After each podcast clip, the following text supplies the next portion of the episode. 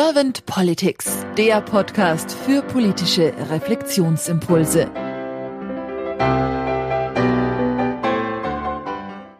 Herzlich willkommen zu einem neuen Podcast von Servant Politics. Mein Name ist Claudia Lutschewitz und ich spreche heute mit Herbert Sauruck. Guten Morgen, Herr Sauruck. Guten Morgen. Herr Sauruck, Sie sind internationaler Blackout- und Krisenvorsorgeexperte, so nennen Sie sich zumindest in LinkedIn. Und Sie sind auch Präsident der österreichischen Gesellschaft für Krisenvorsorge. Deswegen bin ich jetzt mal sehr gespannt auf Ihre Antworten zu meinen Fragen und würde gleich starten, wenn Sie nicht vielleicht die erste Frage an mich erst haben. Sonst gehe ich gleich in Medias Res. Passt. Herr Sauruck, wenn Sie an die Aufgabe von Politik denken und das so mal durch den Körper wandern lassen, dieses Wort und dieses Gefühl dazu, was ist das für, für Sie? Was ist die Aufgabe von Politik? Die Politik soll Rahmenbedingungen stellen, die für uns alle, also für den Großteil der Menschen, äh, nützlich sind und vor allem zukunftsfähig sind. Ich glaube, das ist das Wesentliche von Politik, also diese Gestaltung der Rahmenbedingungen. Und wie nehmen Sie es dann momentan wahr?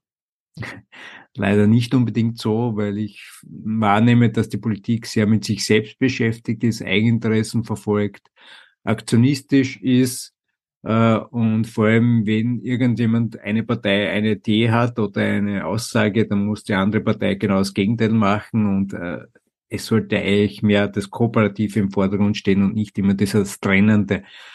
Äh, und das hängt auch, glaube ich, eng mit unserem Entweder-Oder-Denken zusammen, das ist lineare Denken, das bisher durchaus äh, gewisserweise erfolgreich war. Aber mit unserer Vernetzung, Digitalisierung jetzt als Modewort, äh, haben wir eine komplexe Welt geschaffen, die andere Vorgehensweisen und auch Zugänge braucht und vor allem auch diese Widersprüchlichkeit, Mehrdeutigkeit von Dingen aushält. Und da werden wir einfach mit unserem linearen Denken nicht wirklich weiterkommen, sondern eigentlich noch mehr Schaden anrichten, als vielleicht schon da ist. Sie sprechen jetzt so dieses lineare Entweder-Oder-Denken an. Man nennt es ja manchmal auch Schwarz-Weiß-Sicht. Was wären denn sonst noch so Ihre Wünsche für die Politik der Zukunft? Naja, ich glaube, dass wir vor massiven Umbrüchen und Turbulenzen stehen, wir sehen das ja eh aktuell. Es hat begonnen eigentlich jetzt äh, akut mit der Pandemie, die sehr viel umgeworfen hat, äh, die auch diese Polarisierung, diese wirklich gefährliche Polarisierung in der Gesellschaft äh, gefördert hat. Äh, und jetzt mit der Energiekrise, mit, mit, der, mit dem Krieg in der Ukraine, äh, sind einfach viele Dinge losgetreten worden, die uns massivst in den nächsten Jahren beschäftigen werden. Und ich habe das nicht das Gefühl, dass das bereits erkannt wird, äh, noch, dass wir darauf reagieren, sondern ja, immer erst kurzfristig, wenn schon da ist, quasi darauf reagieren. Uns fehlen die Frühwarnsysteme. Äh, und das unterstelle ich jetzt auch beim, bei der Eskalation des Ukraine-Konflikts, dass wir da zu wenig äh, Wert darauf gelegt haben, da entgegenzusteuern und das dann außer Kontrolle geraten ist. Äh, und ich fürchte, dass die Dinge jetzt noch mehr eskalieren werden, vor allem mit der Energieversorgung. Äh, eben mein Kernthema auch die Stromversorgung, wo ich seit zehn Jahren sehe, dass hier Dinge einfach äh, ideologisch getrieben werden, die mit der Technik nicht mehr zusammengehen. Und wenn man das lange genug macht, und das ist jetzt schon der Fall, zusätzlich jetzt mit der Energiekrise, mit der Gasversorgungsunsicherheit, hohe Gefahr, dass es zu großflächigen Ausfällen kommt und das würde unsere Gesellschaft nach wenigen Tagen an den Rand des Abgrundes bringen, weil wir überhaupt auch als Individuum keine Vorsorge haben. Äh, noch gibt es auf staatlicher Ebene wirklich Vorsorgen oder Vorbereitungen, um mit sowas umzugehen. Und das heißt, es hat ein sehr hohes Chaospotenzial äh, mit sehr unklaren Ausgang. Glauben Sie, dass die Politik darauf reagieren könnte? Also diese Krisen eher zu jetzt schon zu erkennen oder glauben Sie, da fehlt der Politik oder den Menschen in der Politik vielleicht auch was?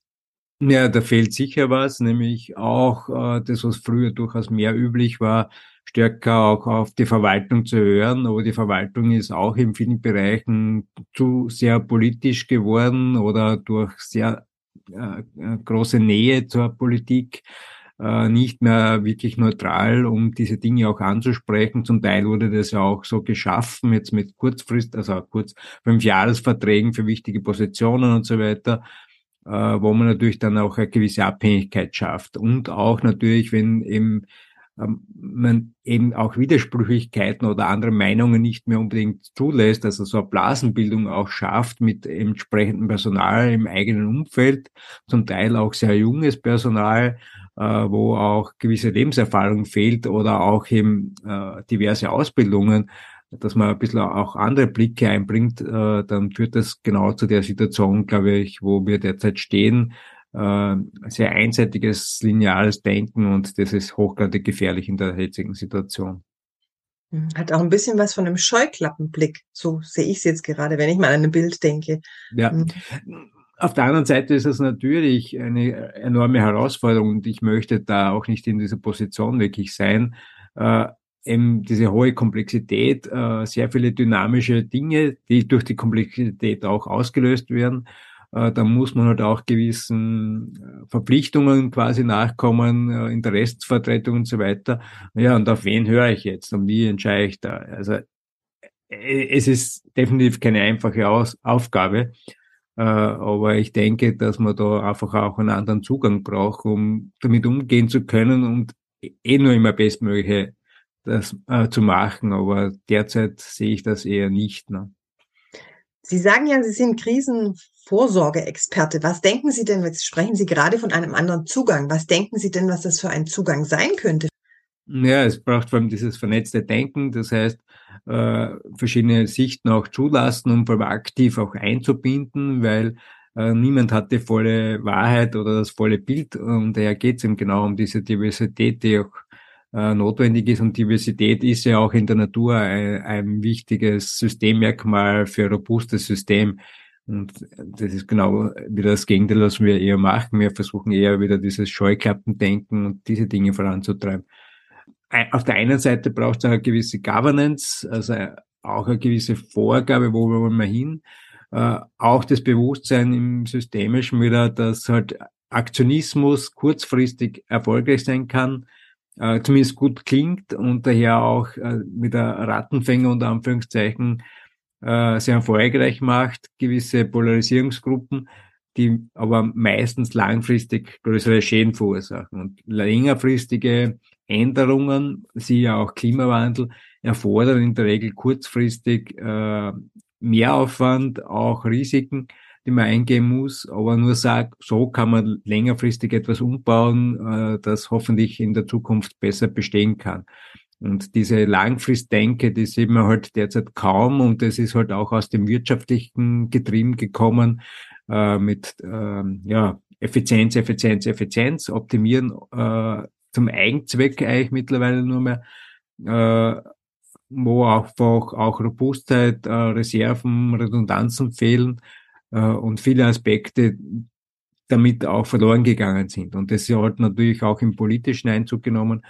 Äh, und wir brauchen wieder längerfristige Horizonte, weil die Probleme, vor denen wir stehen, sind alle längerfristig nur zu bewältigen und äh, erfordern auch derzeit wahrscheinlich deutlichere Einschnitte. Äh, wobei aber halt niemand bereit ist, sie zu tätigen, weil es ja nur um den kurzfristigen Erfolg geht. Ne? Mhm. Man hört jetzt ein bisschen auch an ihrer Satzmelodie, in ihrer charmanten, dass sie Österreicher sind. Und äh, jetzt komme ich auch zu meiner letzten Frage im Podcast. Da frage ich nämlich immer nach einem Bundeskanzler. Und Sie in Österreich haben ja auch einen Bundeskanzler. Deswegen darf ich die Frage Ihnen so und kann ich die Frage Ihnen auch so stellen. Stellen Sie sich mal vor, Herr Sauruck, Sie wären jetzt Bundeskanzler geworden. In Ihrem Fall natürlich dann österreichischer, weil ich gehe davon aus, dass Sie auch in Österreich wählen. Was würden Sie denn als österreichischer Bundeskanzler, wenn Sie ein kompetentes Team an Ihrer Seite hätten und vielleicht auch ein gut vernetztes Team? Ja, gehen wir mal davon aus, systemisch denkend, aufeinander abgestimmt, wenig, sagen wir mal, linear unterwegs, sondern offen, Komplexitätsdenken ist da. Was würden Sie mit Ihrem Team so für zwei, drei Fokusthemen gleich am Anfang anstoßen, Herr Sauber? Ich denke, es wäre wichtig, das System auch anzupassen, äh, weil eben mit diesem derzeitigen System wir, egal wer dann die Position hat, nicht wirklich äh, was verändern können. Und der wäre dieser Anstoß, wie kann man das System in Zukunft gestalten, äh, damit es eben genau diesen Erfordernissen besser entspricht, angehen. Was bei uns ein Riesenthema ist, auch Einheit der Führung, jetzt auch aus meinem militärischen Hintergrund, die fehlt. Jedes Ministerium kann quasi selbstständig in eine Richtung gehen und wenn das nicht die gleiche Partei ist, ist das quasi nicht mehr steuerbar. Also es braucht nicht jetzt das Militärische unbedingt, sondern die Governance, wo wollen wir gemeinsam hin, egal welcher Partei dann das jeweilige Ministerium hat und wie koordinieren wir uns vor allem, nicht? weil wenn jeder Bereich jetzt das nach Eigeninteressen macht, dann kann das nicht zum Wohle des Volkes sein. Äh, ich glaube, ein wichtiger Faktor bei dem ganzen Thema ist dann auch Transparenz, auch weil gerade in Österreich in den letzten Monaten und Jahren sehr viel Vertrauen verspielt worden ist. Äh, und daher wäre es jetzt, glaube ich, auch wichtig, hier Transparenz zu schaffen, damit eben klar wird, wie kommen Entscheidungen zustande, äh, welche Einflüsse haben da mitgewirkt. Es wird die natürlich immer geben, ähm, aber wenn man das transparent macht, dann wird die Manipulation und Missbrauchsgefahr wahrscheinlich sinken. Ja, und das ein systemischen ist wieder zu versuchen, dezentrale funktionale Einheiten auch zu schaffen. Äh, das heißt, durchaus viel Verantwortung auch zu delegieren. Mit der Governance, wo wollen wir als Gesellschaft hin? Äh, und unter diesen Rahmenbedingungen auch dezentral möglichst viel Verantwortung verteilen, weil das am besten eigentlich noch funktioniert oder am ersten Erfolgsaussicht hat. Und das andere Ziel ist natürlich Kooperation zu fördern, weil wir kommen jetzt zwar aus dieser betriebswirtschaftlichen Welt, wo es mehr um Konkurrenz und so weiter geht, aber ich denke, dass langfristige Kooperation, und das sehen wir auch aus der Historie, erfolgreicher sein wird. Äh, und daher wäre das ein wichtiger Aspekt, das da auch einzubringen. Herr Sauruck, habe ich jetzt irgendeine Frage Ihnen nicht gestellt, die Sie zum Thema Politik der Zukunft gerne beantwortet hätten? Ich denke, wir haben einmal einen guten Rahmen gesetzt. Dann danke ich Ihnen ganz herzlich für Ihre Zeit und Ihre Impulse und sage dann einfach mal bis bald. Vielen Dank, schönen Tag noch.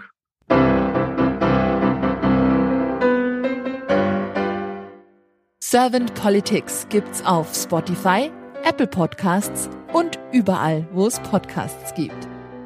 Abonniert uns gerne und hinterlasst uns eine Bewertung. Servant Politics, der Podcast für politische Reflexionsimpulse.